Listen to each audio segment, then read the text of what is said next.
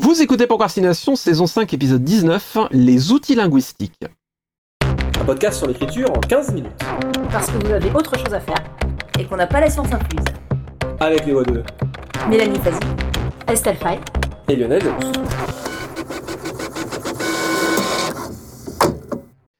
Un petit épisode de geek ou de nerds, parce qu'on va parler dictionnaire, ouvrage de référence sur la langue. Qu'est-ce qu'on utilise en fait? Et euh, finalement, est-ce qu'on est bien d'accord que tout écrivain devrait avoir un dictionnaire, voire même davantage? Euh, D'autres ouvrages Alors déjà, est-ce que vous êtes effectivement d'accord que tout euh, auteur ou autrice devrait avoir un dictionnaire? Est-ce que vous avez vos, vos ouvrages doudous, euh, vos références auxquelles vous revenez fréquemment? Ou Internet, ça suffit c'est une excellente question. Ben, en fait, moi, je m'aperçois en réfléchissant au sujet que j'ai beaucoup plus de réponses à apporter sur la traduction que sur l'écriture. Je crois que j'utilise beaucoup plus d'outils linguistiques quand je traduis. Auquel cas, là, j'ai vraiment des références assez précises sur ce que je peux donner. Et je n'arrive pas à me rappeler tellement utiliser des outils en, écrivant. C'est-à-dire qu'effectivement, dictionnaire, dictionnaire des synonymes. Comment dire Je conserve des dictionnaires chez moi, mais j'ai de plus en plus le réflexe Google finalement pour aller chercher le sens d'un mot. Par contre, il y a un outil que j'aime énormément et que j'utilise beaucoup à la fois pour l'écriture et la traduction. C'est un dictionnaire des synonymes qui est en ligne, qui est développé par l'université de Caen. Et alors, je n'arrive pas à me rappeler son nom, j'appelle Crisco, mais je sais plus. C'est le Crisco, voilà. Crisco, ouais, ouais, ouais. Et celui-ci me sert énormément et finalement plus que mon dictionnaire de- des synonymes papier que j'ai conservé. Pour le reste, effectivement, je me réfère un peu à des dictionnaires, mais je me posais la question en fait à, à quel- dans quelle mesure est-ce que ça sert réellement dans l'écriture? Parce que moi j'en ai pas tellement à part vérifier quelques mots de temps en temps. J'ai pas l'impression d'en avoir autant l'usage qu'en traduction finalement. Bah en fait, moi c'est pas tant en écriture, c'est premier jet, c'est vraiment en correction. J'aime bien avoir des ouvrages de référence papier sur lesquels je peux m'appuyer en sachant que je vais y trouver vraiment une référence solide. Et je pensais vraiment pas ça au début, euh, donc quand j'ai écrit mes premiers bouquins. Et puis j'ai commencé à les corriger et là je me suis rendu compte qu'il y a un truc pour moi merveilleux qu'on m'avait fait acheter euh, quand j'étais en classe prépa. J'ai fait prépa un peu par hasard, donc histoire bref. Et je m'en étais quasiment pas servi en prépa, je crois que je l'avais ouvert une fois, mais pour faire plaisir aux profs. Et en correction, je m'en sers de plus en plus. C'est le Grevis du bon usage, qui est une somme sur justement la grammaire française, sur comment construire vos phrases, etc., les concordances de temps bizarres et tout. Et comme c'est vrai, j'aime bien pouvoir justement jouer avec la langue, pas être limité par des constructions trop basiques. Le grevis me permet vraiment, grévis, je sais pas comment on dit même, euh, voilà, j'ai jamais su, mais ça me permet vraiment de pouvoir pousser un peu plus loin mes phrases, mes textes, faire justement paradoxalement pas du langage forcément hyper littéraire euh, aux limites du compréhensible, mais pour pouvoir au contraire aller dans par moments du langage très parlé, dans du langage très familier, tout en restant dans la grammaire française. Et pour ça, vraiment, le grévis, ça m'aide à fond.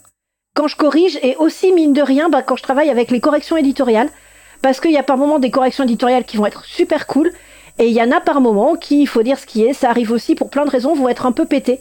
Et dans ce cas-là, en tant qu'auteur, je pense qu'il faut aussi pouvoir défendre notre texte.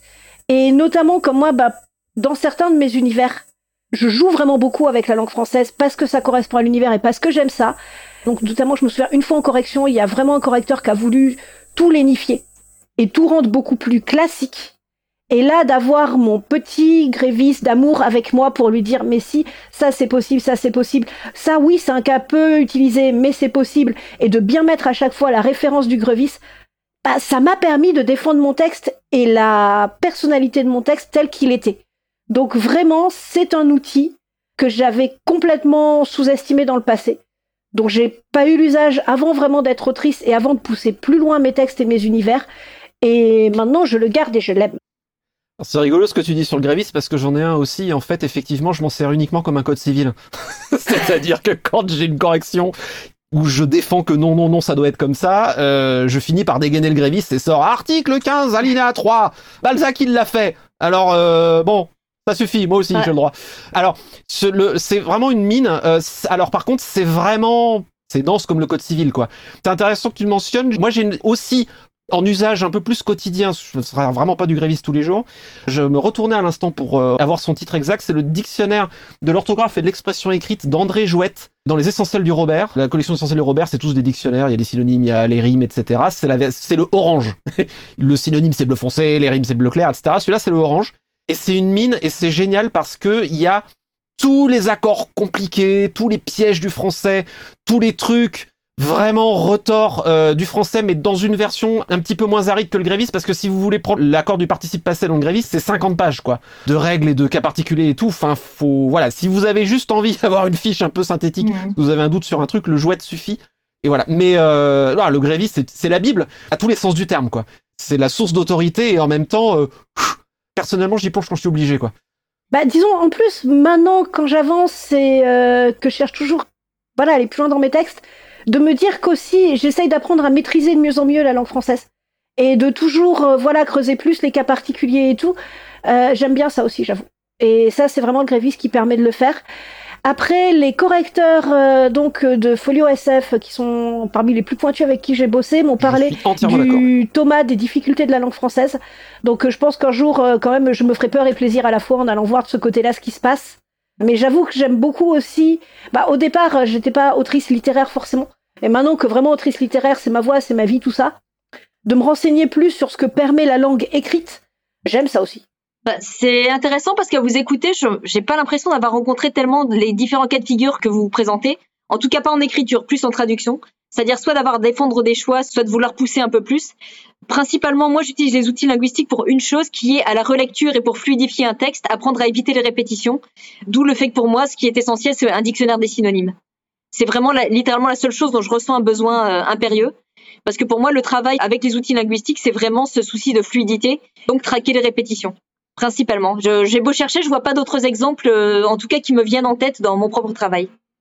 Mélanie, je suis entièrement d'accord euh, sur l'aspect dictionnaire. Moi, je m'en sers constamment, même à l'écriture. Et du coup, c'est intéressant que tu parles du Crisco parce que ça nous amène sur les outils numériques versus les outils papier. Ce qui est vraiment quand même très agréable avec les outils numériques, c'est que bah ça va plus vite, tout simplement. Il y a hein. un truc tout bête, c'est qu'on va plus vite aussi depuis qu'on utilise des traitements de texte qui ont un correcteur intégré. C'est ce qui vont pouvoir nous montrer que, oups, là, ce mot, il est pas tout à fait orthographié comme il faut. C'est déjà un petit gain de temps.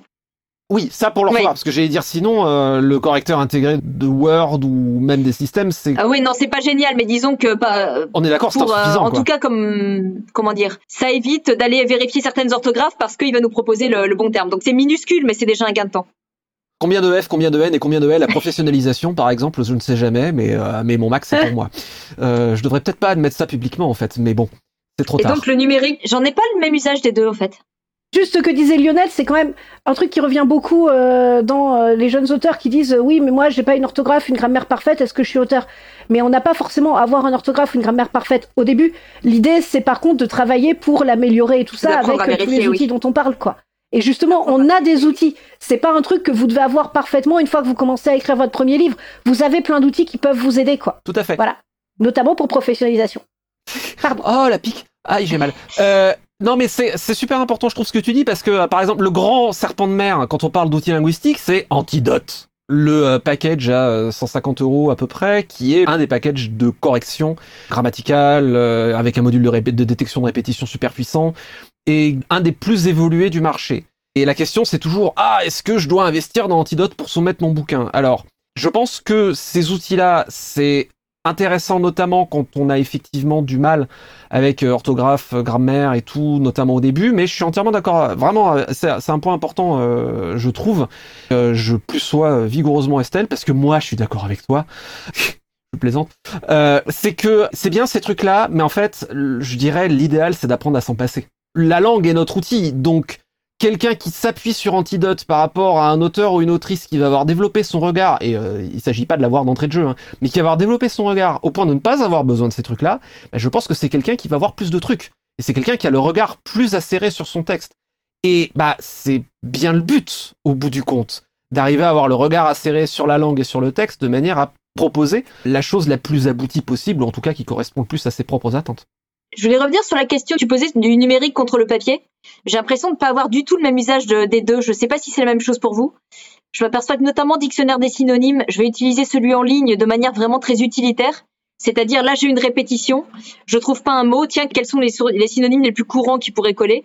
Alors que je vais utiliser le dictionnaire papier par exemple en traduction si je dois traduire des néologismes, si je dois aller plus dans une création et chercher des termes plus rares ou des choses un peu plus originales. Et là je vais avoir sous les yeux des mots auxquels j'aurais jamais pensé toute seule pour moi, c'est beaucoup plus euh, pour défricher. Et le dictionnaire papier, par exemple, si je vérifie une orthographe, je vais aller plus spontanément sur Internet. Je vais utiliser le dictionnaire papier plus pour vérifier des étymologies ou trouver des mots qui aient les mêmes racines, par exemple. Des choses comme ça qui sont plus compliquées à faire en ligne. J'ai vraiment un usage beaucoup plus utilitaire euh, d'Internet et beaucoup plus chercher de... Le papier me permet plus de défricher des voix euh, que je trouverais pas autrement. J'ai exactement le même usage que toi. En fait, je me sers énormément du dictionnaire des synonymes en cours d'écriture parce que dans le flow d'écriture, je trouve pas le mot exactement que je voudrais. Je sais qu'il existe, mais ah, c'est pas exactement celui-là.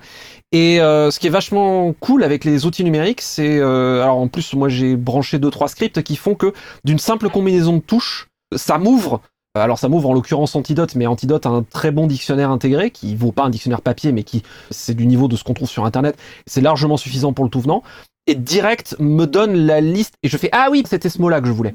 Et je m'en sers mais des, des, centaines de fois par jour en écriture. Pareil quand je suis pas tout à fait tout à fait sûr de la connotation d'un mot et je suis pas sûr que c'est vraiment celui-là que j'ai envie d'utiliser. Comme ils disent en Princess Bride, est-ce que ça veut vraiment dire ce que je pense que ça veut dire ou pas?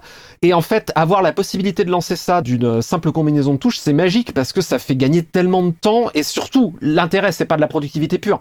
L'intérêt c'est de ne pas mm. casser le flot de l'écriture pendant qu'on est plongé dans son truc. Si ça me prend deux secondes de trouver un mot, de, de, de m'assurer de quelque chose, en 5 à 10 secondes, je suis retourné sur mon texte et je continue à écrire. Alors que s'il faut que j'ouvre mon bouquin euh, et que ça me prend 30 secondes. C'est la raison pour laquelle j'ai un dictionnaire anglais quand je traduis sur mon ordinateur pour, euh, pour aller le plus vite possible, justement. Sur les outils numériques, donc là, je vais peut-être euh, faire la vieille conne. Voilà, désolé. Alors oui, les outils numériques, ça a l'avantage évidemment de l'immédiateté. Bon, mine de rien, ça a l'avantage aussi de pouvoir être beaucoup plus facilement transportable quand on n'écrit pas forcément toujours dans le même endroit. Ça, c'est bien et voilà, enfin, c'est... Après, ce dont je m'aperçois, moi, mais c'est dans ma pratique personnelle, c'est quand je vais chercher quelque chose dans un dico papier ou dans un ouvrage papier, déjà avec l'expérience, franchement, ça va de plus en plus vite, quoi. Et euh, oui, bah donc pour revenir sur le Grévis, au début c'est impressionnant, mais maintenant, euh, je veux dire, euh, voilà, c'est la maison, quoi. Et quand je vais chercher quelque chose en papier, je vais beaucoup plus l'intégrer, le retenir et pas avoir besoin forcément d'aller le chercher la prochaine fois. Alors qu'en numérique, j'ai l'impression que cette facilité qui permet de pas couper le flot, comme dit Lionel et tout, ça fait que peut-être on va moins intégrer l'info et qu'on va peut-être avoir plus besoin d'aller la chercher à nouveau. Et vraiment, j'aime bien cette idée quand même que non seulement je vais chercher un truc et avoir la réponse, mais je vais peut-être aussi apprendre quelque chose de nouveau et l'intégrer vraiment et pas avoir besoin d'aller le rechercher plus tard. C'est certainement très vrai. C'est un peu toujours ce rapport qu'on a avec les outils numériques versus analogiques. L'analogique, euh, par la manipulation, euh, ça s'est prouvé par exemple dans le fait de, en cours, les étudiants qui prennent des notes au clavier ou qui les prennent à la main, ceux qui les prennent à la main intègrent davantage, ceux qui les prennent au clavier ont davantage de matière.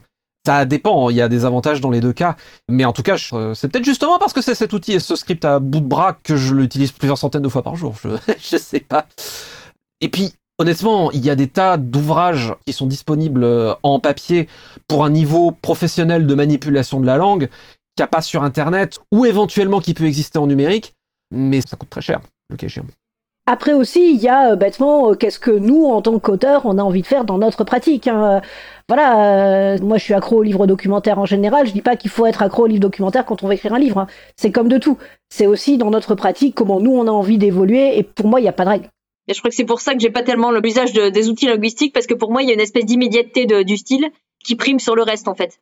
C'est-à-dire, bah, voilà, j'ai une phrase qui vient, après je vais affiner cette phrase, mais je vais pas avoir ce besoin de, faire des recherches autour ou de, partir sur d'autres. Euh. L'important c'est quels sont les outils pour nous être l'autrice ou l'auteur que nous on veut être et trouver les bons outils qui nous correspondent à chaque fois. Alors, je pense que Mélanie t'a déjà plus ou moins euh, répondu, mais euh, pour euh, boucler très rapidement, en mode rapid fire, est-ce que vous avez un ou une poignée d'ouvrages ou de types d'ouvrages, au-delà de ce qu'on a déjà dit, Dictionnaire des synonymes ou le Grévis, avec lequel vous êtes bien et que vous auriez envie de recommander ou de dire ah là tel ouvrage je m'en sers vachement c'est vachement pratique etc. Bah, rien à ajouter à part ce que je disais sur le Crisco tout à l'heure. Rien à ajouter, si c'était que bon, bah encore une fois, le Grévis, c'est quand même, voilà, si vous voulez vraiment creuser des trucs. Et euh, bêtement, c'est tout bête, mais au tout début, quand même, euh, pour certaines conjugaisons un peu bizarres, avoir un Becherel euh, de base, ça m'avait aidé. Ce que j'ai appris dans le Becherel, je l'ai complètement intégré. Mais au début, oui, je me suis aussi référé à mon vieux Becherel que je trimballais depuis le collège, je crois, et qui avait le bon goût d'être toujours d'actualité. Mais alors, complètement le Becherel. moi, il était sur ma liste aussi. C'est pas parce qu'on l'a acheté dans le primaire ou au collège que euh, c'est plus d'actualité. Et euh, j'avoue, je m'y réfère encore des fois, et c'est très bien. En type d'ouvrage, je voudrais, euh, on a parlé de dictionnaire des synonymes, un truc qui peut être intéressant aussi, c'est un dico analogique. C'est pas tout à fait la même chose. C'est ça donne le champ lexical autour d'une notion. Ou truc tout bête, par exemple, vous avez besoin de savoir comment s'appelle la pièce précise dans un moteur à explosion, ça va vous donner un moteur à explosion en coupe avec absolument tout le nom des pièces. Ah si, il y a quelque chose qui me vient, mais c'est pour des cas de figure vraiment très très particuliers. Je me suis beaucoup amusée récemment avec un dictionnaire des rimes. Et on peut avoir des cas de figure où on peut, pour diverses raisons liées au texte, avoir besoin de, de jeux avec les mots qui passent par les sonorités. Et ça, c'est vraiment quelque chose qui peut ouvrir des voies même. Tout à fait. Pareil pour euh, dico étymologique. J'allais dire c'est plus un outil de traducteur ou traductrice, mais même quand on veut créer un peu un monde imaginaire ou même de la SF pour faire créer des néologismes, ça peut être utile d'avoir les racines grecques et latines pour faire des termes qui sonnent bien. Ça, ça me sert tellement, ça me sert tellement les racines en, en traduction, donc oui, je confirme. En dico des synonymes, pareil, hein, même usage. J'ai le plus gros dictionnaire des synonymes que j'ai trouvé, euh, c'est le dictionnaire des synonymes de Henri Berthaud du Chazeau chez Carto, qui a une espèce d'énorme pavé. J'y ai trouvé des termes hyper cool dedans, euh, dont euh, j'ignore l'existence. Je me suis coiché ma bête ce soir-là. Petite citation pour terminer, une citation de Chris Bojalian avec une traduction maison comme souvent. Survolez le dictionnaire des synonymes, feuilletez le dictionnaire, trouvez de nouveaux mots et des mots dont vous vous servez peu pour les utiliser dans des phrases. C'était Procrastination, merci de nous avoir suivis. Maintenant, assez procrastiné, allez écrire